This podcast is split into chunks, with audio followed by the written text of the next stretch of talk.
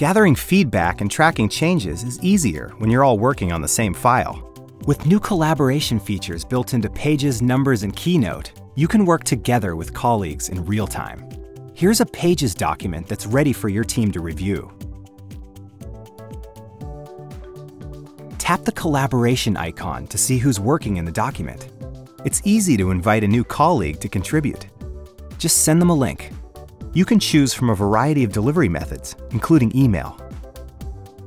Enter your colleague's email address and tap Send. Now everyone can access the document from the link anytime and see the latest version. Tap on the colored dot next to a colleague's name, and it takes you directly to the section of the document they're editing. You can even respond to comments right inside the document, making it simple to keep projects moving forward. Discover more ways iPad can run your business with powerful apps from the App Store.